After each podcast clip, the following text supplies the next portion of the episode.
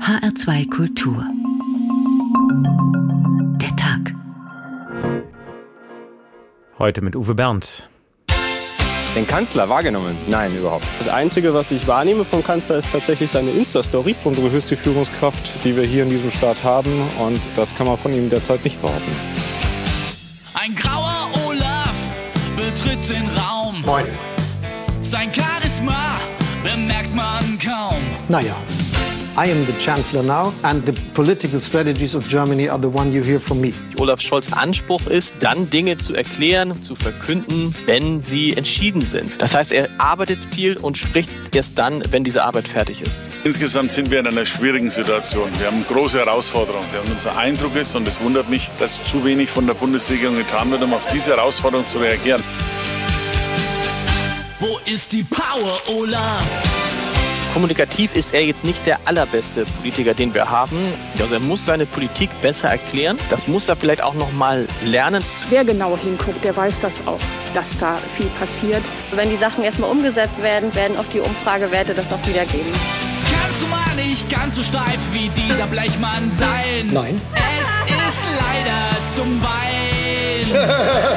Wo ist die Power, Olaf? Der Hashtag Wo ist Scholz ging in den letzten Tagen viral mit vielen ironischen Kommentaren in den sozialen Medien. Zum Beispiel, äh, wann beginnt eigentlich seine Amtszeit? Oder Scholz fühlt sich zu Unrecht kritisiert, er will schon in fünf Wochen dazu antworten. Aber Scherz beiseite, natürlich wissen wir, wo Olaf Scholz ist. Heute saß der Kanzler zum Beispiel den halben Tag im Flugzeug auf dem Rückweg nach, aus Washington. Aber dass er sich erst überhaupt nach 60 Tagen im Amt aufgemacht hat, um seinen Antrittsbesuch bei US-Präsident Biden zu machen, das wurde von der Opposition scharf kritisiert, zumal in dieser angespannten Situation. Das Kriegsgeschrei wird immer lauter, die Sorge, dass Putin die Ukraine angreifen könnte, ist groß, was der natürlich zurückweist. Olaf Scholz aber ist in dieser Frage sehr zurückhaltend. Die ersten Schritte in diesem Minenfeld hat er seiner unerfahrenen Außenministerin überlassen. Ist das klug? Sieht so Führung aus? Der leise Kanzler. Wann regiert Olaf Scholz? Das fragen wir heute, weil sich das offensichtlich gerade viele Bürger fragen.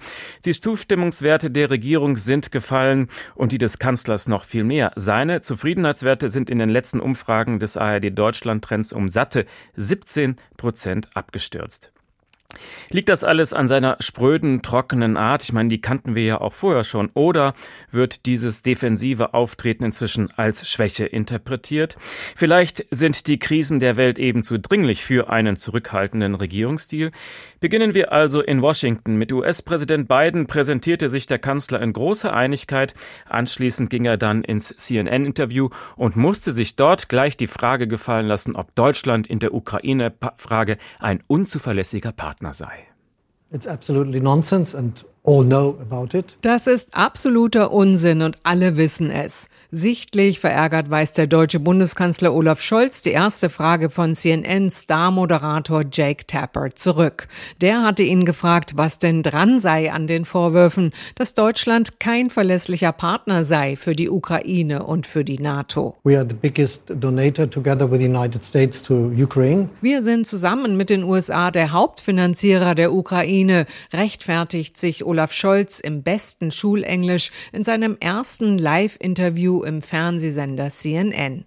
Diese Gelegenheit, in einem der quotenstärksten US-Nachrichtenkanäle aufzutreten, wollte sich der Kanzler wohl nicht entgehen lassen. Zum einen, um seine Popularität in der US-Bevölkerung zu pushen, die wenigsten Amerikaner wissen, wer Olaf Scholz ist, und zum anderen, und das dürfte der Hauptgrund sein, um der Kritik, die Bundesregierung sei ein Drückeberger oder ein unzuverlässiger Bündnispartner, entgegenzutreten. We are absolutely wir arbeiten aktiv mit den USA zusammen, aber auch mit unseren Verbündeten in der NATO und in der EU, um die richtigen Schritte einzuleiten, falls es eine militärische Invasion der Russen in der Ukraine gäbe. Kritik hatte es in den USA auch daran gegeben, dass Deutschland im Krisenfall womöglich aus wirtschaftlichen Gründen an der Ostsee-Pipeline Nord Stream 2 festhalten werde. Tatsächlich nahm Scholz das Wort Nord Stream 2 noch nicht mal in den Mund und das obwohl Präsident Biden kurz zuvor ein Ende der russischen Gaspipeline angekündigt hatte, falls Putin die Ukraine angreife. Kein Wunder also, dass Moderator Jake Tapper gleich zweimal hartnäckig nachfragte. And why won't you explicitly say Russia, if you invade Ukraine, we're canceling the pipeline. Warum sagen Sie denn nicht explizit, wenn Russland in die Ukraine einmarschiert, verzichten wir auf die Pipeline? And you can be absolutely sure that Germany will be together with all its allies and especially the United States that we take the same steps. There will be not no differences in that situation. Sie können absolut sicher sein, dass Deutschland die gleichen Maßnahmen ergreift wie seine Alliierten, vor allem wie die USA, redete sich Scholz raus. Dieses sich nicht festlegen wollen hatte er zuvor im Washington Post Interview mit strategischer Ambiguität erklärt.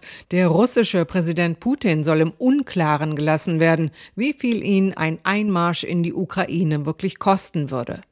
Alles in allem gab Scholz sich gewohnt stoisch und ließ sich von keiner noch so taffen Frage aus der Ruhe bringen. Als es am Ende des fast 20-minütigen Interviews um Altkanzler Schröder und dessen Äußerungen zur Ukraine-Krise ging, zeigte Scholz dann doch noch Emotionen. He is not speaking for the government. He is not working for the government. He is not the government. I am the chancellor now. Right. And uh, the political strategies of Germany are the one you hear from me. Er spricht nicht für die Regierung, er arbeitet nicht für die Regierung, er ist nicht die Regierung. Ich bin jetzt der Kanzler und die politischen Strategien hören Sie von mir. Ohne Zweifel, Scholz hat sich aus der Deckung begeben. Einer Lösung im Ukraine-Konflikt ist man allerdings nach wie vor nicht näher. Der Scholzomat zu Gast bei Sleepy Joe, Claudia Sarah aus Washington. Aber wir wollen jetzt nicht zu böse werden. Immerhin konnte sich der unbekannte deutsche Kanzler jetzt mal 20 Minuten live im US-Fernsehen präsentieren. Ob das was gebracht hat? Professor Christian Lammert ist Amerikanist am John F. Kennedy Zentrum der FU Berlin. Nach 60 Tagen erst reist Scholz in die USA. Wurde das da kritisch betrachtet oder hat man uns eigentlich gar nicht so vermisst? Also es ist ganz unterschiedlich. Von der Administration äh, wurde das bislang nicht äh, massiv kritisiert. Ähm, von da wurde halt äh, immer wieder signalisiert, man verstehe sich. Das ist aber klar in solchen Fällen, dass man da diplomatisch agiert. Aber in der amerikanischen Öffentlichkeit wurde das schon äh, wahrgenommen und dann hat auch irgendwann mal die deutsche Botschafterin äh, äh, in, in Washington einen, einen Eilbrief nach Hause geschickt. Wir müssen hier auftreten. Wir müssen hier der, einem, einem möglichen Stimmungsumschwung Veränderung entgegenwirken. Und das ist sehr spät passiert, aber es ist jetzt passiert und das ziemlich breit. Er hat sich ja nicht nur mit beiden im Weißen Haus getroffen, er hat, wie auch schon gesagt, ein längeres Interview im äh, Fernsehen bei CNN gegeben. Das äh, hat äh, vorher, glaube ich, meines Wissens noch kein Kanzler gemacht. Und er hat sich auch im Kongress mit wichtigen Senatoren getroffen. Also man hat versucht, in diesem engen Zeitrahmen möglichst viel Gespräche zu führen. Also es war schon auch so eine kleine PR-Tour, um den Kanzler dort bekannt zu machen. Wie denkt man über Scholz? Ja, also man kennt ihn eben noch nicht. Ähm, das war das große Problem. Er ist zwar jetzt schon länger auch in dieser Regierung gewesen oder in der Merkel-Regierung davor und jetzt als Kanzler. Vorher war er Vizekanzler und Finanzminister. Er war auch schon mehrfach in, in den USA, eben in dieser älteren Funktion. Ähm, aber auch da kannte man ihn nicht richtig. Man hat zum Teil sogar falsche Einladungskarten rumgeschickt, wo dann der Name Schulz drauf stand und nicht Scholz. Ähm, aber er muss jetzt halt langsam mal äh, sich besser präsentieren. Also Joe Joe Biden wird ihn natürlich kennen. Er hat ihm ja auch zur Wahl äh, gratuliert. Ähm, aber die amerikanische Öffentlichkeit ist natürlich immer noch, und sie trauert vielleicht in Teilen auch noch ein bisschen Angela Merkel hinterher, die er wirklich als gute Staatsmännin auch in der amerikanischen äh, Öffentlichkeit ein großes Ansehen hatte. Und da ist er momentan noch ein bisschen blass geblieben. Und das ist eigentlich auch sein Naturell. Das war ja auch im Wahlkampf. Da fanden das viele ganz schön. Ähm, jetzt äh, im, im Bundeskanzleramt erwartet man ein bisschen mehr äh, äh, Außendarstellung. Und was ist Ihr erster Eindruck von diesem Blitzbesuch jetzt in Washington? Ist es Ihnen ein bisschen gelungen, dieses Bild zu korrigieren? Ja, ich glaube, man muss immer sehen, für wen da diskutiert wird und für wen da präsentiert wird. Ich glaube, in der Außendarstellung war das schon ganz klar ähm, Zeichen der Einigkeit äh, der transatlantischen Partner. Das wirkte alles sehr harmonisch, war äh, gut inszeniert. Man weiß natürlich nicht, wie es intern abgelaufen ist, aber von meinem Eindruck der Pressekonferenz äh, hinterher gab es vorher, glaube ich, keine großen strittigen Punkte. Man weiß auch, dass sich die beiden Regierungen eigentlich in vielen Punkten einig sind, ähm, sei es China-Politik, sei es Klimapolitik. Und ich glaube, auch vom Politikstil haben beide eigentlich einen gemeinsamen Nenner, äh, auf dem man aufbauen kann. Ähm, aber es ist eben nicht passiert, dass äh, Scholz, egal ob im Fernsehen oder in der Pressekonferenz, äh, das, äh, den Begriff Nord Stream 2 genannt hat. Genau. Das haben viele erwartet. Ähm, und das ist nicht passiert. Und das war, glaube ich, auch ein Zeichen an das äh, deutsche Publikum, an die deutschen Interessen und auch an eine gespaltene SPD in dieser Frage. Und jetzt muss, kann man sich weiter drumherum streiten, was heißt das, wenn er diesen Begriff nicht in den Mund nimmt. Wie interpretieren Sie das? Ja, ich glaube wirklich, dass das ähm, einfach nur ein innenpolitisches Manöver ist, weil die SPD in dieser Frage sehr ähm, zerstritten ist. Hier geht es nicht um irgendwie Gerhard Schröder, der inzwischen äh, seine privaten wirtschaftlichen Interessen da in, äh, in, Russland vertritt, sondern es ist ja auch äh, Mecklenburg-Vorpommern, die SPD-Regierung dort hat ein großes wirtschaftliches Interesse an dieser Pipeline. Ähm, und da gibt es unterschiedliche Vorstellungen, inwieweit man diese Pipeline als Druckmittel einsetzen soll oder nicht. Das hat auch schon eine längere Geschichte, ähm, Sinn und Unsinn dieser Pipeline. Und ich glaube, deswegen hat er diesen Begriff nicht genannt, aber gleichzeitig gesagt, wir werden gemeinsam mit unseren Alliierten alle Punkte auf dieser Sanktionsliste ähm, umsetzen und da gibt es keine Tabus. Also wir haben ja gerade in dem Beitrag gehört, es ging um strategische Ambiguität, also Putin soll nicht wissen, was ihm droht, wenn er denn einen Streit vom Zaune bricht. Das halten Sie für vorgeschoben. Ähm, ich glaube, das hat auch ein bisschen was damit zu tun, aber ich glaube, das Argument könnte man genauso für die deutsche innenpolitische Debatte nehmen. Ähm, und da würde ich nicht nur die Spannung innerhalb der SPD nehmen, sondern auch in dieser drei äh, Parteienkoalition, wo ja auch ganz unterschiedliche Interessen vorliegen. Und da kann man auch strategisch argumentieren, indem man diesen Begriff erstmal außen vor lässt und wirklich erst darüber redet, sollte der Fall eintreten, was natürlich alle politischen Beteiligten hoffen, nicht der Fall wird. Und dann ist man mit dem blauen Auge davon gekommen, äh, weil man es nicht angesprochen hat. Sie haben gerade schon erwähnt, dass manche in den USA die Kanzlerin Merkel vermissen. Klar, nach 16 Jahren Regentschaft hat man Zeit gehabt, das zu prägen. Wie lange wird Scholz brauchen, um diese großen Fußstapfen auszufüllen? Ja, das kommt darauf an, wie er jetzt weiter auftritt und wie die Regierungen zusammenarbeiten und natürlich auch, welche Herausforderungen angegangen werden. Man muss natürlich dieser Regierung auch ein bisschen zugestehen, sie sind zwei Monate im Amt, sie sind mitten in dieser Pandemie, es ist die erste Drei-Parteien-Koalition, die irgendwie unter einen Hut gebracht werden muss und jetzt haben wir noch die Herausforderung Ukraine.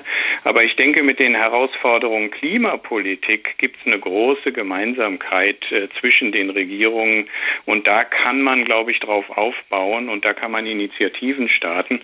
Und äh, Scholz hat es, glaube ich, jetzt gelernt, dass er seine öffentlichen Auftritte verbessern muss. Ähm, wir haben ja auch die Bilder aus dem Flieger gesehen, wo er dann äh, etwas leger im äh, Pullover aufgetreten ist. Also ich glaube, die, die Mannschaft um ihn herum weiß jetzt, was nötig ist an PR-Arbeit und da wird mehr kommen. Und ich glaube, wir werden in den kommenden Tagen, weil er ja auch dann noch verschiedene Gesprächsformate jetzt bespielen will und dann auch noch nach Moskau fährt. Ich glaube, wir werden in der nächsten Woche viel Scholz sehen. Professor Christian Lammert vom John F. Kennedy Zentrum der FU Berlin. Vielen Dank. Und jetzt haben wir einen kleinen Lesetipp für Olaf Scholz. Vielleicht sollte er auf seinen Langstreckenflügen ein berühmtes Buch aus dem Jahr 1513 lesen. Niccolo Machiavelli, Der Fürst. Das erste Buch, in dem die Herrschaft nicht verklärt wird, sondern ganz nüchtern analysiert, wie Macht eigentlich funktioniert. Lektion 1. Der Herrscher darf nicht zu gut sein. Ein Mensch, der immer nur das Gute möchte, wird zwangsläufig zugrunde gehen, inmitten von so vielen Menschen, die nicht gut sind. Daher muss sich ein Herrscher, wenn er sich behaupten will, zu der Fähigkeit erziehen, nicht allein nach moralischen Gesetzen zu handeln, sondern von diesen Gebrauch oder nicht Gebrauch zu machen, je nachdem es die Notwendigkeit erfordert. Da ist zunächst zu sagen, dass regierenden Persönlichkeiten infolge ihres außerordentlichen Rangs manche Eigenschaften zugesprochen werden. Da wird der eine für freigebig gehalten, der andere für geizig, mancher gilt für grausam, der andere für weichherzig, der für wortbrüchig, jener für treu, den einen heißt man weibisch und feig, den anderen kraftvoll und mutig und so weiter. Ich bin mir wohl bewusst, dass es nach aller Meinung das Löblichste wäre, wenn ein Herrscher von all den aufgezählten Eigenschaften nur die besäße, die für gut gelten. Da es nun einmal unmöglich ist, sie alle zu besitzen oder sie alle miteinander zu beachten, und zwar wegen der menschlichen Anlage, die dies nun einmal nicht zulässt, muss ein Herrscher so klug sein, den schlechten Ruf jener Laster zu meiden, die ihn um die Macht bringen können. Und auch vor den Lastern, die seine Macht nicht in Gefahr bringen, soll er sich, wenn irgend möglich, hüten. Ist er jedoch nicht dazu imstande, so kann er sich hierin mit einiger Vorsicht gehen lassen.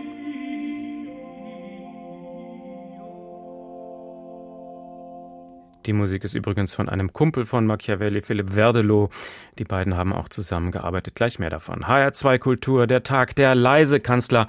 Wann regiert Olaf Scholz? Diese Frage wurde in der letzten Woche immer lauter gestellt. Klar, die Opposition nutzt das aus. Sie hat jetzt endlich ein Narrativ gefunden, wie man so schön sagt, mit dem sie den Kanzler jagen kann. Aber es ist mehr als das. Martin Ganselmeier. Es war eine schwierige Woche für Olaf Scholz. Weil mehrere Tage lang wenig von ihm zu sehen und zu hören war, wurde in den sozialen Medien dazu aufgerufen, den Kanzler zu suchen. Hashtag Wo ist Scholz? Auch CSU-Chef Markus Söder fragte spöttisch, was macht eigentlich Olaf Scholz und warf ihm mangelnde Führung vor. Noch deutlicher wurde der neue CDU-Vorsitzende Friedrich Merz. Für Deutschland und für Europa und auch für die politische Friedensordnung dieses Kontinents ist das ein Desaster dass der Bundeskanzler der Bundesrepublik Deutschland im Augenblick offensichtlich gelähmt und blockiert ist in dem, was er vielleicht tun könnte, jedenfalls tun müsste. Auch in den Umfragen bröckelt die Zustimmung. Waren vor einem Monat im Deutschlandtrend der ARD noch 60 Prozent mit der Arbeit des Kanzlers zufrieden, sind es jetzt nur noch 43 Prozent. SPD-Generalsekretär Kevin Kühnert verteidigte Scholz gegen den Vorwurf der Passivität. In einer hochexplosiven Krise sei der Kanzler am Verhandlungstisch und nicht vor der erstbesten Kamera. Ähnlich rechtfertigte sich Scholz im Interview mit dem ZDF. Und es geht schon darum, dass hier koordinierte Politik stattfindet, was die Europäische Union und die NATO betrifft. Aber es geht auch darum, dass wir gut vorbereitete Entscheidungen möglich machen. Und das geht eben nur mit harter Arbeit. Führung bedeute für Scholz nicht, jeden Tag vor die Kameras zu treten, sondern Probleme geschickt im Hintergrund zu lösen. Nach diesem Motto habe Olaf Scholz auch als erster Bürgermeister in Hamburg regiert, sagt Lars Haider, der Chefredakteur des Hamburger Abendblatts und Autor einer Scholz-Biografie. Olaf Scholz Anspruch ist, dann Dinge zu erklären, zu verkünden, wenn sie entschieden sind. Das heißt, er, er arbeitet viel und spricht erst dann, wenn diese Arbeit fertig ist. Für sich und seine Mitarbeiter habe Scholz in Hamburg eine goldene Regel vorgegeben, so Lars Haider. Wir sind nie hysterisch und nie beleidigt. Haider vermutet, dass der Bundeskanzler auch in der Ukraine-Krise bloß kein zusätzliches Öl ins Feuer gießen will. Dass Scholz dabei jedoch zu selten Stellung bezieht und von der Kommandobrücke aus die Richtung vorgibt, das sieht auch Haider als Manko. Unbedingt. Also er muss seine Politik besser erklären.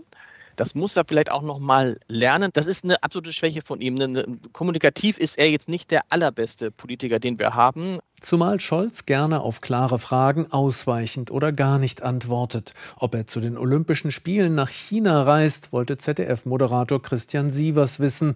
Statt mit einem klaren Nein antwortet Scholz verschmitzt. Ich habe keine Reisepläne, deshalb äh, kann man nicht davon ausgehen, dass ich plötzlich da auftauche, sage, hallo, hier bin ich. Schon in Hamburg hätten seine Berater versucht, ihm das auszureden, betont Scholz-Biograf Lars Haider, offensichtlich vergeblich. Was Scholz dennoch nach dieser Woche klar geworden ist, er muss zurück in die Öffentlichkeit. Harte Arbeit im Kanzleramt und viele Telefonate hinter den Kulissen reichen nicht, um als Kanzler erfolgreich zu sein. Und die geht noch weiter. Gestern Washington, nächste Woche Kiew und Moskau. Dazwischen empfängt er noch die Regierungschefs der baltischen Staaten.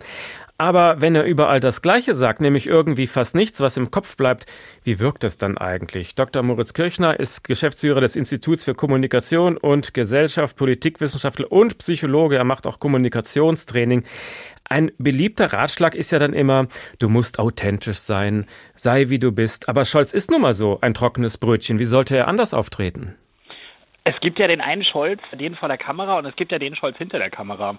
Und es ist ja bekannt, dass Olaf Scholz jemand ist, der durchaus dann, wenn die Kameras eben nicht laufen, ziemlich Klartext redet, teilweise auch humorvoll ist. Und deswegen ist es nicht so, dass er hier unauthentisch ist. Er zeigt halt nur einen bestimmten Teil von sich und der ist sehr stark von der Angst geprägt, Fehler zu machen. Und dann macht er aber den Fehler aus Angst vor Fehlern nichts zu sagen. So, und das wiederum sorgt eben dafür, dass er ein ganz massives Glaubwürdigkeitsproblem bekommt. Denn natürlich ist mit ihm die Hoffnung verknüpft, jetzt auch wirklich Führung zu zeigen. Und das Hauptproblem ist, dass er einen Fehler von Angela Merkel gerade wiederholt, nämlich den, seine Politik nicht zu erklären. Also eigentlich ist der Mann viel lockerer, als er tut. Ist das tatsächlich so? Also alles, was man aus den Hintergrundrunden weiß, von den Journalistinnen und Journalisten, die ihn begleiten, auch aus den entsprechenden Gremiensitzungen der SPD, gibt es dort eben einen anderen Olaf Scholz. Und auch hier in Potsdam, wo ich ja auch wohne, gibt es auch Leute, die einfach sehr klar sagen, also privat ist Scholz eben auch durchaus anders. Nur diese Facette zeigt er eben nicht. Und er hat eben dieses Seriöse, dieses auch Staatsmännische, aber eben auch dieses Vorsichtige. Das hat er zu seinem Stil erkoren. Damit ist er auch durchaus weit gekommen und hat ja auch verschiedene politische Krisen, das muss man ja klar sagen, damit auch gut aussitzen können. Also was würden Sie mit ihm üben, wenn er jetzt Ihr Klient wäre? Wäre. Junge, du musst aus sich rauskommen, mach dich mal locker oder wie würden Sie mit ihm arbeiten? Das würde natürlich so nicht funktionieren, weil ja. erstens, das haben ihm schon ganz viele gesagt, das würde sofort auf Widerstände stoßen. Aber er würde ihm an der Stelle sagen, Olaf, du hast ein sehr klares Ziel. Dein Ziel lautet, wiedergewählt zu werden. Um wiedergewählt zu werden, musst du das machen, was jetzt tatsächlich für die Leute relevant ist, nämlich deine eigene Politik zu erläutern und vor allem deinen eigenen Anspruch anzulösen, nämlich wer bei mir Führung bestellt, bekommt sie auch. Und Olaf, Kommunikation heißt in dem Falle zu erklären und zu sagen, weshalb du genau welche Entscheidung triffst, warum du Nord Stream 2 eben nicht bindest an äh, das russische Verhalten halten und eben auch zu erklären, okay, warum du jetzt diese hohen Zahlen auch bereit bist, in Kauf zu nehmen und wie es jetzt mit der Impfpflicht eigentlich einfach weitergeht. Das heißt, ne, Olaf, mach nicht den Fehler, nichts zu sagen, sondern erkläre deine Politik und das einfach seriös und klar. Sie haben gerade gesagt, Scholz wiederholt die gleichen kommunikativen Fehler wie Angela Merkel. Können Sie das nochmal erläutern? Ja, bei Angela Merkel war es so, dass sie wesentliche Züge ihrer Politik leider nicht erläutert hat. Also egal, ob das die Bankenrettung 2008 war, da gab es diese starke symbolische Geste, wo Merkel und damals äh, Herr Steinbrück, der Finanzminister, für die Einlagensicherung geworben haben. Sie haben aber nicht erklärt, warum sie genau das tun werden, nämlich dass die Folgen des Nichtrettens, dass die einfach viel, viel größer werden. 2015, als sie eben wirklich über eine Million Menschen nach Deutschland gekommen hatten, hat sie ganz kurz erklärt, dass es für sie Ausdruck von Christlichkeit ist und sie hat gesagt, wir schaffen das. Das heißt, es war ein Slogan, aber es war nicht die übergeordnete Erzählung, zu sagen, okay, wir sind jetzt das Land, das sich die Leute wenden. Wir sorgen hier einerseits für unsere humanitäre Verantwortung, sorgen aber andererseits auch dafür, dass wir auch einfach die demografischen Probleme, die wir haben, damit gelöst bekommen. Das einzige Mal, wo sie aus meiner Sicht ganz wirklich gut gemacht hat, war, als sie ihr zu, zum Mittel der Regierungsansprache äh, gegriffen hat, um ihre Corona-Politik in der ersten Welle zu erklären. Und das hat ja damals auch dazu geführt, dass die CDU wirklich raketenartig auf 38 Prozent hoch aus, weil die Leute gewusst haben, wofür sie es tun. Also Merkel hat dort Sinn gestiftet und das hat sie in den anderen Passagen ihrer Kanzlerschaft eben nicht getan. Und bei Olaf Scholz ist jetzt genau das Gleiche. Seine mhm. beiden zentralen Krisen, nämlich einerseits die Pandemiepolitik und andererseits die Russlandpolitik, dort erklärt er nicht, warum er das tut, was er tut, beziehungsweise teilweise eben auch das, was er nicht tut. Aber wie soll man denn jetzt bei der Ukraine-Krise erklären, was jetzt gut ist? Indem man einfach sagt, für uns ist sehr zentral, dass der territoriale Schutz der Ukraine, dass der eben nicht verletzt werden kann.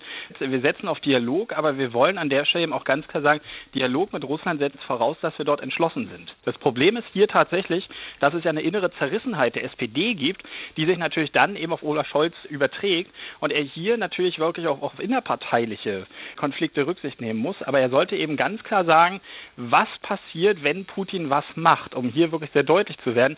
Denn jetzt ist etwas passiert, was es unter Merkel so nicht gab gab, nämlich, dass die Vorherrschaft über die europäische Außenpolitik auf den Élysée-Palast übergegangen ist. Denn die Initiativen von Macron gegenüber Putin haben gerade viel mehr Wirkungskraft als das, was Olaf Scholz eben nicht macht. Weil er ihm den Raum dafür lässt, oder ist Scholz das vielleicht sogar ganz recht so? Es kann sein, dass Scholz an der Stelle tatsächlich sagt, okay, dann soll es lieber Macron machen, er soll sich profilieren für den französischen Präsidentschaftswahlkampf als eben außenpolitischer Reformer. Das hätte natürlich auch den Vorteil, dass wenn er gewinnt, natürlich alles deutlich berechenbarer bleibt als bei allen seiner rechtspopulistischen Konkurrenten. Plus, er kann dann natürlich unangenehme Formulierungen vermeiden, mit denen er Teile der Bevölkerung, aber auch Teile der SPD gegen sich aufbringen würde. Und trotzdem wäre es an der Stelle einfach wichtig, äh, dass man sagt, okay, wir lösen uns von der Strategie der strategischen Uneindeutigkeit und werden hier an der Stelle doch deutlicher und entschiedener und sagen, was hätte hier, wie, welche Konsequenzen, denn das ist eher das, was Putin beeindruckt. Bei Scholz haben wir immer das Gefühl, der sagt irgendwie gar nichts. Der kommunikative Gegenentwurf zu ihm wäre zum Beispiel Markus Söder. Der ist laut, der poltert rum, der erzählt heute dies und morgen das, aber weckt er damit Vertrauen? Nein, denn äh, Vertrauen ist ja etwas, was dadurch entsteht, dass eine Person glaubwürdig ist. Und die Glaubwürdigkeit, die entsteht durch die Einheit von Wort und Tat. Und in dem Moment, wo Menschen, so wie Sie es gesagt haben, den einen Tag das sagen, den anderen Tag das andere, ist diese Einheit nicht gegeben. Plus, es kommt hinzu, das nennen wir in der Psychologie Konsistenzbedürfnis. Das heißt, wir wollen mit unseren eigenen Urteilen in Übereinstimmung sein, wir wollen aber auch Menschen, die verbindlich und verlässlich für bestimmte Positionen stehen. Und das ist eben genau bei Markus Söder nicht der Fall. Und bei ihm kommt noch was anderes hinzu. Er präsentiert sich ja einerseits immer als sehr entschlossener Politiker, also sehr, sehr entschieden. Und gleichzeitig ist es ja zum Beispiel aber auch so, dass die Zahlen in Bayern in der Pandemiepolitik jetzt nicht gerade die besten sind. Also er hat Bäume umarmt und gleichzeitig wird kaum die erneuerbare Energie vorangebracht, weil dort die CSU bremst mit Rücksicht auf die ländlichen Wählerklientele. Und das durchschauen auch die Wählerinnen und Wähler, dass es bei ihm zwischen Inszenierung und politischer Performance einfach wirklich eine Lücke gibt. Ist also dann nicht ein seriöser Langweiler besser als jemand, der starke Sprüche klopft? Nee, ein Mittelweg wäre gut. jemand, der, ja, jemand, der einerseits wirklich solide handwerklich Politik macht und die Themen im Feld hat, der oder die aber auf der anderen Seite dann auch immer mal wieder, das muss ja nicht allzu häufig sein, die eigene Politik erklärt, den Sinnhorizont aufzeichnet und auch wirklich auch mal das Gefühl gibt, über den Tag hinauszudenken. Also das Problem ist, wir hatten jetzt 16 Jahre Merkel. So, das heißt, wir hatten dieses sich durchwursteln, auf Sicht fahren, keine Vision und vor allem auch wenig Sinnstiftung und Erklärung. Und dessen sind die Leute satt. Also es gibt ja auch ein Bedürfnis nach politischer Erzählung, nach Sinnstiftung. Und das ist natürlich auch der Grund, weswegen Christian Lindner und Robert Habeck sich eben auf Kosten von Scholz profilieren können. Das war Dr. Moritz Kirchner, Geschäftsführer des Instituts für Kommunikation und Gesellschaft. Vielen Dank. Und nun gibt uns Machiavelli eine zweite Lektion. Der Herrscher darf geliebt und muss gefürchtet sein. Ist es besser, geliebt als gefürchtet zu werden oder umgekehrt? Die Antwort lautet, dass man sowohl das eine als das andere sein sollte. Da es aber schwer ist, beides zu vereinigen, ist es viel sicherer gefürchtet als geliebt zu sein, wenn man schon auf eines von beiden verzichten muss. Denn von den Menschen kann man im Allgemeinen sagen, dass sie undankbar, wankelmütig, verlogen, heuchlerisch, ängstlich und raffgierig sind. Solange du ihnen Vorteile verschaffst, sind sie dir ergeben und bieten dir Blut, Habe, Leben und Söhne an, aber nur, wenn die Not ferne ist. Rückt sie aber näher, so empören sie sich gegen dich. Ein Herrscher, der ganz auf ihre Versprechungen baut und sonst keine Vorkehrungen trifft, ist verloren.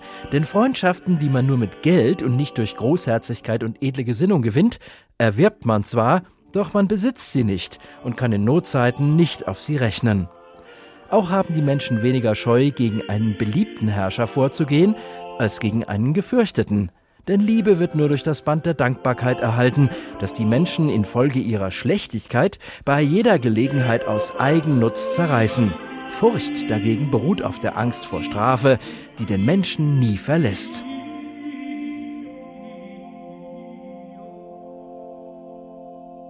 Der leise Kanzler, wann regiert Olaf Scholz? Warum entsteht eigentlich dieser Eindruck, dass man, dass der Kanzler nicht präsent sei? Sind das vielleicht Anfängerfehler? Aber Scholz ist ja nun wirklich kein Anfänger. Schließlich war er vorher lange Zeit Vizekanzler. Also wie lief das früher bei anderen Kanzlern? War früher mehr Lametta? Christoph Keppeler hat sich mal seine Vorgänger angeguckt. Deutsche Regierungschefs haben meist nichts Glamouröses. Angela Merkel zum Beispiel ließ sich nie beim gesellschaftlichen Höhepunkt in der Bundeshauptstadt, dem Bundespresseball, sehen. Ausnahme Gerhard Schröder. Der zeigte sich anfangs in teuren Brioni-Anzügen und gab andererseits gerne den proletarischen Kumpel. Sag mal, hol mir mal eine Flasche Bier, sonst streike ich hier und schreibe nicht weiter. 2002 zog er Gummistiefel an und verschaffte den Opfern verheerender Fluten in Ostdeutschland schnelle finanzielle Hilfe. Auch sein Nein zum Irakkrieg 2003 kam gut an. Mit der Agenda 2010 aber überzog es dann der Baster-Kanzler. Er verlor die Sympathie vieler, die nicht verstanden, dass ein Sozialdemokrat stolz darauf war, einen der besten Niedriglohnsektoren Europas aufgebaut zu haben. Dieses System zwischen Fördern der Qualifikationen und fordern Leistungen von denen, die leistungsfähig sind, wird äh, zu einer Reduzierung von Arbeitslosigkeit in Deutschland führen. Wirtschaftsliberalen gefielen Schröders Reformen, sein Vorgänger Helmut Kohl hatte ihnen diesen Gefallen nicht getan. Auch Kohl wollte immer nah bei Deloitte sein, aß gerne und viel und war aufs äußerste machtbewusst. Parteifreunde, die illoyal waren, stellte er kalt.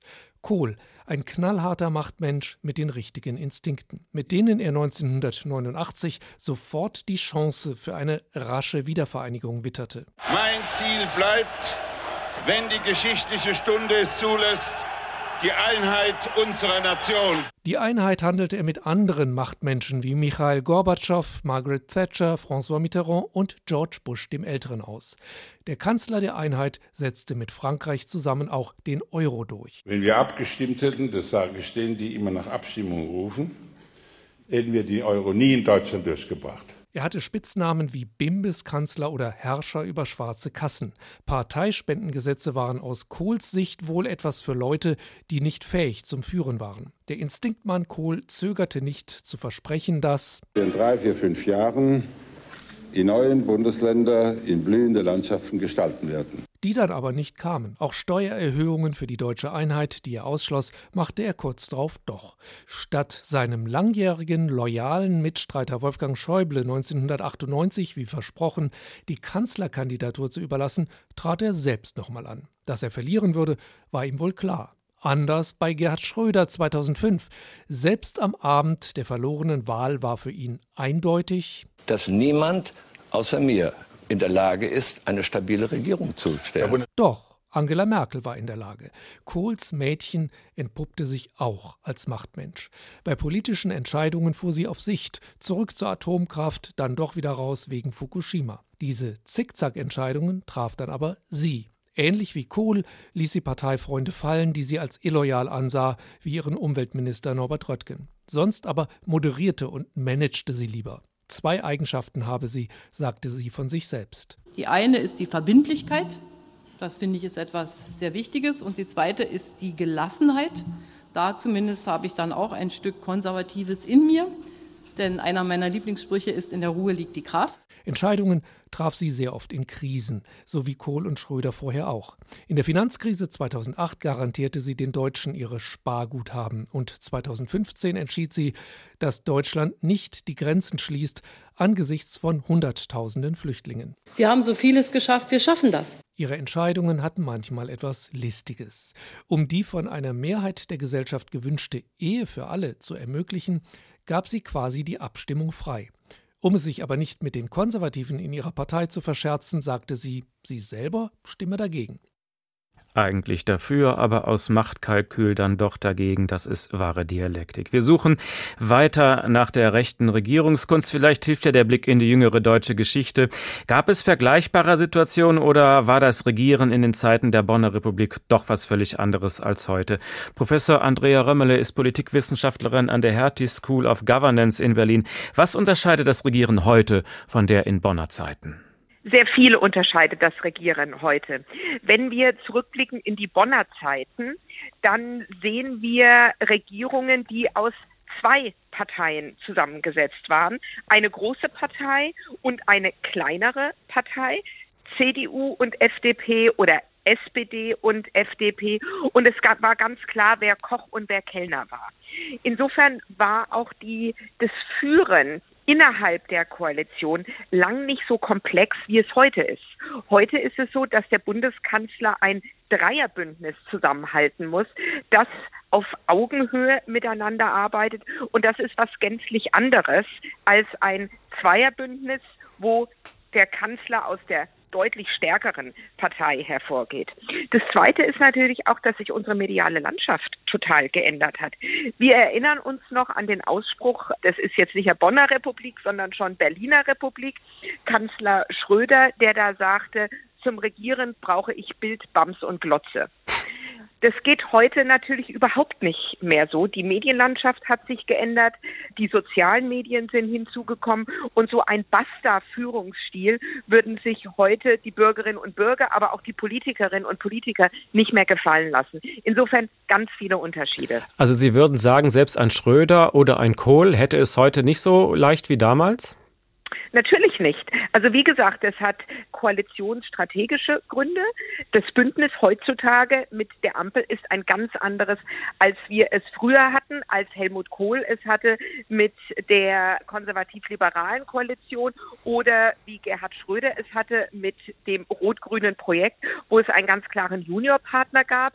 Aber es haben sich auch das ist jetzt noch ein weiterer Punkt, natürlich auch noch die transnationale und internationale Gemengelage geändert. Sehr viele Entscheidungen werden jetzt transnational auf europäischer oder auch auf internationaler Ebene getroffen. Und das war in den frühen Jahren der Bonner Republik eben noch nicht so. Das heißt also ganz komplexe Abstimmungsprozesse. Also das heißt dann aber, dass der Kanzler heute auch viel weniger Machtmöglichkeiten hat als früher. Der Kanzler befindet sich heute in einem interdependenten System, das immer interdependenter und größer wird. Und die große Frage oder die große Herausforderung ist eben auch, wie steuert man ein solches System? Und hier sind ganz andere Mechanismen und ganz andere Skills, wie man neudeutsch sagen würde, gefragt, als es eben noch in der Bonner Republik der Fall war. Interessant. Was unterscheidet sich? Was für Skills braucht man heute, die man damals nicht so brauchte? Ich denke, das ist schon durchaus auch personenabhängig. Jeder hat seinen eigenen Führungsstil und den kann man auch nur ein Stück weit verbiegen. Aber wenn man jetzt auf unseren aktuellen Kanzler Scholz schaut, dann ist es sicherlich so, dass er seine zentralen Ansprechpartner in der Koalition mitnehmen muss. Also hier erstens mal ausloten, sind wir auf, auf gemeinsamem Grund, stehen wir hier gemeinsam in einer Sache. Und man darf auch nicht vergessen, dass er ja auch nicht Vorsitzender seiner Partei ist. Also er muss auch nochmal hier die Brücke schlagen zu den Parteivorsitzenden, zu Lars Klingbeil und zu Saskia Esken. Also ganz viele Aushandlungsprozesse und Schnittstellen, die es zu bedienen gilt. Klar ist aber auch, dass er Führung zeigen muss, auch nach außen hin. Weil genau deswegen haben ihn die Menschen gewählt. Wenn wir uns anschauen, was die Beweggründe, die Wahlmotive der Wählerinnen und Wähler war, dann war es ganz klar die inhaltliche Politik von FDP und den Grünen auf der einen Seite, aber die Führung von der SPD von Kanzler Schröder auf der anderen Seite. Das hat er ja auch immer gesagt und er sagte ja auch immer, wer Führung bestellt, der bekommt sie bei mir auch. Was meinen Sie denn, wenn Sie ihm einen Ratschlag geben könnten? Bei welchem seiner Vorgänger könnte er sich in der heutigen Situation dennoch ein bisschen was abgucken? Jeder ist einzigartig in seiner Kanzlerschaft. Und man muss schon auch bei sich selber bleiben, wenn man gut führen möchte. Also man muss hier authentisch bleiben. Insofern glaube ich, dass Abgucken oder sich ein Rat von früheren Kanzlerinnen oder Kanzlern holen wahrscheinlich nicht der richtige Weg ist, weil es ja auch ganz andere Gemengelage waren, ganz andere Herausforderungen waren. Insofern muss man hier schon seinen eigenen Weg finden. Aber Führung kann auch manchmal unbequem sein. Und diesen unbequemen Weg muss Olaf Scholz jetzt beschreiten. Er muss sich auch mehr an die Öffentlichkeit, mehr nach außen wenden, sodass diese Führung auch sichtbar ist. Sie sagten also, Scholz wurde gerade auch deshalb gewählt, weil man ihm die Führung zutraute, denn er hat sich ja über viele Jahre auch als Vizekanzler bewiesen. Sehen Sie diese Dinge jetzt in Gefahr, wo man ihn agieren sieht? Nein, also ich sehe das jetzt nicht in Gefahr. Wir sehen jetzt diese Umfragewerte, die herunterpurzeln. Ja, aber wenn wir da vielleicht jetzt auch noch mal einen Blick zurückwerfen auf 1998 oder auch 2005, als wir Regierungswechsel hatten, auch da ist die Zustimmung zur frisch gewählten Regierung nach dem Wahltag heruntergegangen. Also das ist jetzt kein neues Phänomen, aber klar ist auch, dass sich der Trend umkehren muss. Also Scholz muss hier wieder ein bisschen mehr Boden unter die Füße kriegen. Und die berühmten 100 Tage, die seine Vorgänger hatten, um ins Amt zu finden, die hat er nicht, weil zusätzlich zur Corona-Krise jetzt eben auch die Krise mit Russland und der Ukraine zu bewältigen gilt. Also er hat wirklich alle Hände voll zu tun. Und das war ja eigentlich immer schon so, dass ein Kanzler sich nur in einer Krise beweisen kann. Bei schönem Wetter kann es ja irgendwie jeder. Sehen Sie die Chance, dass er sich durch die Ukraine-Krise und ähnliches jetzt vielleicht doch noch profilieren kann? Na, er hat sich ja in der Corona-Krise als Vizekanzler bewiesen und das war ja auch ein Stück weit, hat das dazu beigetragen, dass er eben dann im September 2021 zum Kanzler gewählt wurde. Klar, er muss sich jetzt auch in der Russland- und Ukraine-Krise beweisen, hier international den Schulterschluss mit den USA, mit den europäischen Partnern finden. Professor Andrea Römmele, Politikwissenschaftlerin an der Hertie School of Governance. Vielen Dank. Und hier kommt der vermutlich wichtigste Schla Ratschlag von Machiavelli. Der Herrscher muss ehrlich wirken, aber muss er auch ehrlich sein? Jeder sieht ein, wie lobenswert es für einen Herrscher ist, wenn er sein Wort hält und ehrlich ohne Verschlagenheit seinen Weg geht. Trotzdem sagt uns die Erfahrung unserer Tage, dass gerade jene Herrscher Bedeutendes geleistet haben, die nur wenig von der Treue gehalten und es verstanden haben, mit Verschlagenheit die Köpfe der Menschen zu verdrehen, und schließlich haben sie über die die Oberhand gewonnen, die ihr Verhalten auf Ehrlichkeit gegründet haben. Ihr müsst euch nämlich darüber im Klaren sein, dass es zweierlei Arten der Auseinandersetzung gibt. Die mit Hilfe des Rechts und die mit Gewalt. Die erstere entspricht dem Menschen, die letztere den Tieren. Da die erstere oft nicht zum Ziele führt, ist es nötig, zur zweiten zu greifen. Wer am besten Fuchs zu sein verstanden hat, ist am besten gefahren. Doch muss man sich darauf verstehen, die Fuchsnatur gut zu verbergen und Meister in der Heuchelei und Verstellung zu sein. Die Menschen sind ja so einfältig und gehorchen so leicht den Bedürfnissen des Augenblicks, dass der, der betrügen will, immer einen findet, der sich betrügen lässt. Ein Herrscher braucht also alle guten Eigenschaften nicht in Wirklichkeit zu besitzen, doch muss er sich den Anschein geben, als ob er sie besäße.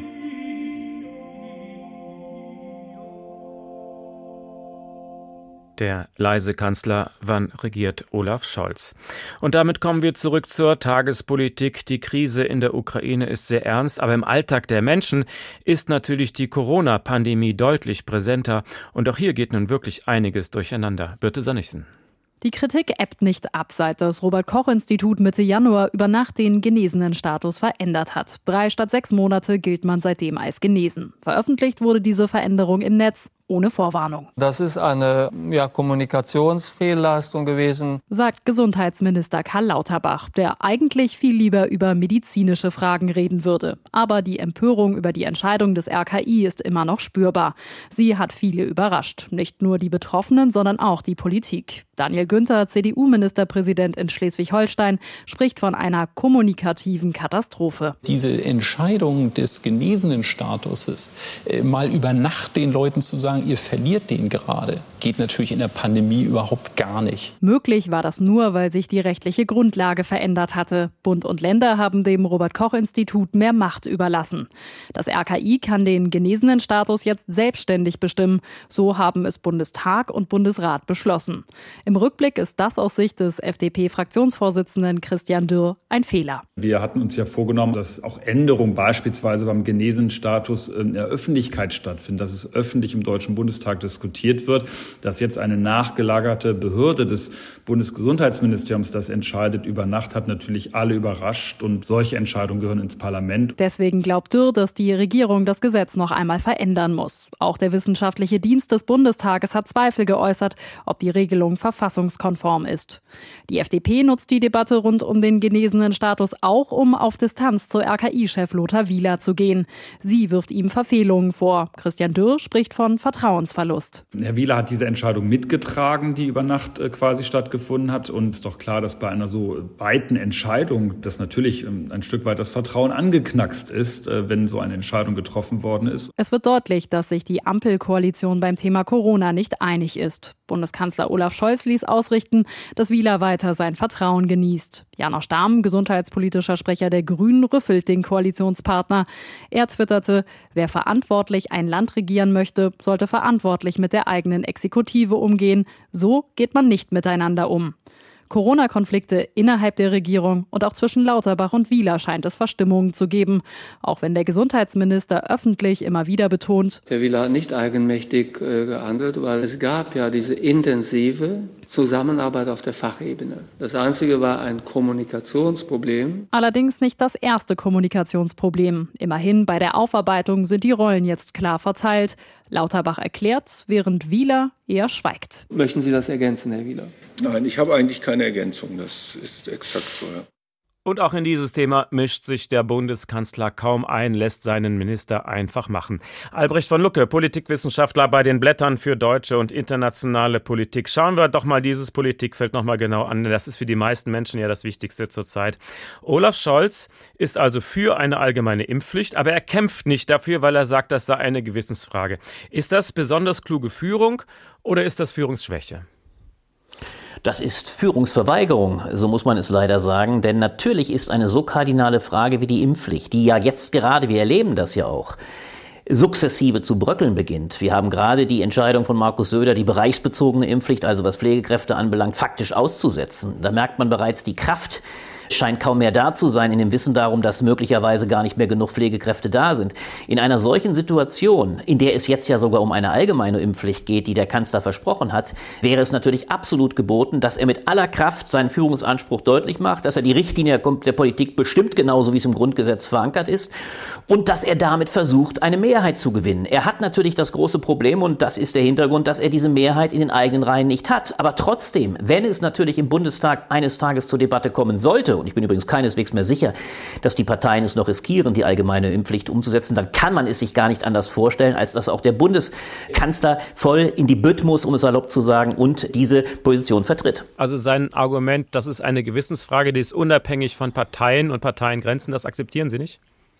Nein, selbst wenn man es akzeptiert, und man kann es ja tun, es kann eine Gewissensfrage sein, dann wird man sich erinnern müssen, dass natürlich in den großen Auseinandersetzungen der Republik, in denen es freigegeben war, denken wir an die historisch bekannteste wahrscheinlich, der Umzug von Bonn nach Berlin, noch immer legendär, dass natürlich trotzdem die relevanten Kräfte in die Debatte sich eingemischt haben. Es ist doch gar nicht vorstellbar, dass wenn der Bundeskanzler sagt, ich möchte diese Impfpflicht wirklich noch haben, ich habe übrigens Zweifel daran, dass es vernünftig ist, weil ich glaube, die Politik muss sich wahrscheinlich ehrlich machen und sagen, wir werden es aus verfassungsrechtlichen Gründen eher problematisch ansehen müssen und wir werden es wahrscheinlich faktisch gar nicht durchsetzen können. Wenn es nicht diesen geordneten Rückzug gibt, der natürlich auch ein Eingeständnis von Machtlosigkeit wäre, dann muss der Kanzler das vertreten. Er kann seinen Gesundheitsminister nicht allein im Regen stehen lassen. Dass er das bisher getan hat, kann man ja noch erklären, weil er sagt, okay, es war eine Orientierungsphase. Aber am Ende muss der Kanzler stehen. Ansonsten ist das das natürlich auch hier der Verzicht auf Führungsfähigkeit. Bei der Corona-Politik hat man so das Bild, der Gesundheitsminister tanzt gerade dem Kanzler auf der Nase rum und das RKI tanzt dem Gesundheitsminister auf der Nase rum. Also braucht man da auch ein Machtwort? Naja, der Kanzler lässt tanzen, so muss man es begreifen. Der Kanzler hat bisher den ganz großen Fehler gemacht und das war sein, ich würde sagen, äh, fundamentales Versagen beziehungsweise eine fundamentale Fehleinschätzung. Er ist davon ausgegangen, dass mit der gleichen Maxime der Zurückhaltung, der Merkel-Imitation, wie er ins Kanzleramt gekommen ist, er auch weiter regieren kann. Er hat aber völlig vergessen, dass er ja nicht deswegen primär gewählt wurde, weil man ihn als so stark empfunden hat, sondern weil man die Gegenkandidaten als so ungemein schwach empfunden hat. Das war der Grund äh, der Wahl von Olaf Scholz. In dem Augenblick, da er Kanzler geworden ist, ist er aber für weite Teile der Bevölkerung noch immer ein ziemlich Unbekannter gewesen. Er ist ja wirklich fast als ein Unbekannter ge gewählt worden. Scholz ist zwar in vielen Ämtern gewesen, aber weder persönlich noch in seinen Führungsfähigkeiten als Kanzler war er irgendjemandem bekannt, weil er davor der Kanzler nie gewesen ist. Und diese Führungsfähigkeit hat er in den letzten Wochen sträflich vernachlässigt. Er hat sich nicht gezeigt, er hat kein Bild seiner Kanzlerschaft präsentiert und die Konsequenz war der massive Absturz in den Werten. Und wenn er das jetzt nicht nachholt, er fängt ja damit an, er hat es in der Außenpolitik versucht, durch seine auch zu spät kommende Offensive in Richtung USA, aber auch an anderer Stelle. Aber wenn er es nicht auch in der Innenpolitik versucht, dann wird dieser Führungsanspruch, den Scholz ja für sich immer reklamiert, wer bei mir Führung bestellt, bekommt sie auch, so sein Leitspruch, dieser Führungsanspruch wird immer mehr erodieren. Der Kanzler muss sich zeigen in allen Feldern der relevanten Politik. Das sind die drei großen Krisen vor allem Corona, Außenpolitik und eines Tages auch die Klimakrise. Denn da wird er auch die Grünen nicht allein im Regen stehen lassen können. Das war ja immer sein Lieblingssatz, den Sie gerade zitiert haben. Wer bei mir Führung bestellt, bestellt, der bekommt sie auch. Das hat er schon als Hamburger Bürgermeister gesagt. Irgendwas ist mit der letzten Bestellung schiefgelaufen. Warum löst er das nicht mehr ein? weil er, glaube ich, auch um seine großen Schwächen weiß. Olaf Scholz ist kein charismatischer Politiker. Er ist jemand, der die Sachen immer sehr durchdringt und durchdenkt, aber er weiß um die Schwäche seiner öffentlichen Auftritte.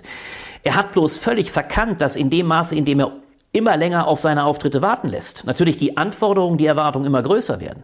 Er hat also ein ausgesprochenes schlechtes Erwartungsmanagement gemacht und er glaubte sich lange hinter der Haltung, ich handle erst dann, wenn ich aktiv werde und ich werde nicht große Worte machen. Er hat geglaubt, er könne sich dahinter verstecken. Dass aber auch Präsenz, gerade in solchen historischen Krisen, wie wir sie erleben, zum Handeln gehören, dass er sich zeigen muss und dass er vor allem auch sich ein Bild davon machen muss, dass die Bevölkerung ihn, nachdem sie 16 Jahre eine Kanzlerin hatte, die sie am Ende wirklich, ja, vermeintlich fast in- und auswendig kannte, was übrigens auch falsch ist, weil Merkel natürlich in vielen Hinsichten auch nicht bekannt war. Aber man kannte die Kanzlerin. Dass er da einen Nachholbedarf hat, das hat er und haben seine Berater völlig falsch eingeschätzt. Und wenn er sich jetzt nicht bald zeigt, dann befürchte ich, dass seine Werte weiter in den Sinkflug gehen werden, denn die Krisen müssen von ihm an erster Stelle gelöst werden.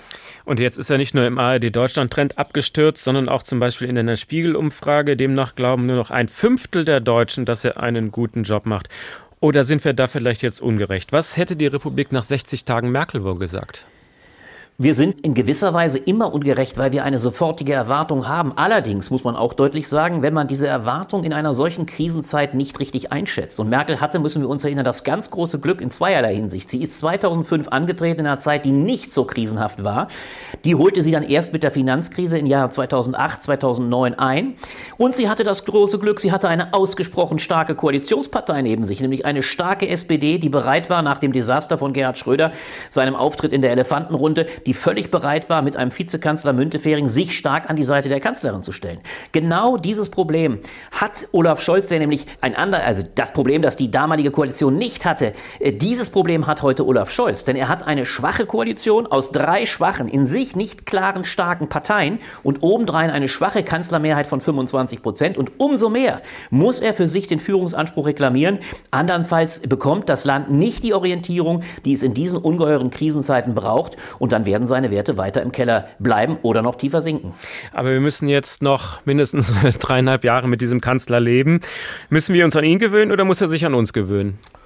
Beides, Sie sagen es völlig zu Recht. Und das war wohl auch die absolute Fehlkalkulation. Scholz hat immer geglaubt, und das war sein Machtgefühl, ich bin jetzt in der Tat im Bereich der Mehrheiten für vier Jahre. Wie schnell und volatil Mehrheiten sind, wie groß der Druck ist über Demoskopie, das hat Olaf Scholz meinem Eindruck nach nicht hinreichend eingeschätzt, wie schnell das Ruder sich umlegt. Und es wird für ihn noch dramatischer werden, wenn die folgenden Landtagswahlen, in denen es ja für ihn schon sehr maßgeblich darauf ankommt, ordentliche Ergebnisse zu erzielen, auch den Wahlkämpfern im Saarland, in Schleswig-Holstein und dann vor allem ganz entscheidend in Nordrhein-Westfalen im Mai, ihnen Rückenwind zu geben. Wenn das alles ausbleibt, dann wird es für uns übrigens auch das ganze Land in den nächsten vier Jahren ganz, ganz schwierig, weil wir haben historische Aufgaben, die nach einer starken Führung verlangen. Also, das Land kann sich eigentlich nicht an einen schwachen Kanzler gewöhnen. Wir brauchen einen starken Kanzler, damit er vor allem auch dann zukünftig die Jahrhundertaufgabe der Klimarevolution, der großen Transformation löst. Andernfalls werden es, und das wäre dramatisch, weitere dreieinhalb verlorene Jahre. Albrecht von Lucke von den Blättern für deutsche und internationale Politik. Vielen Dank.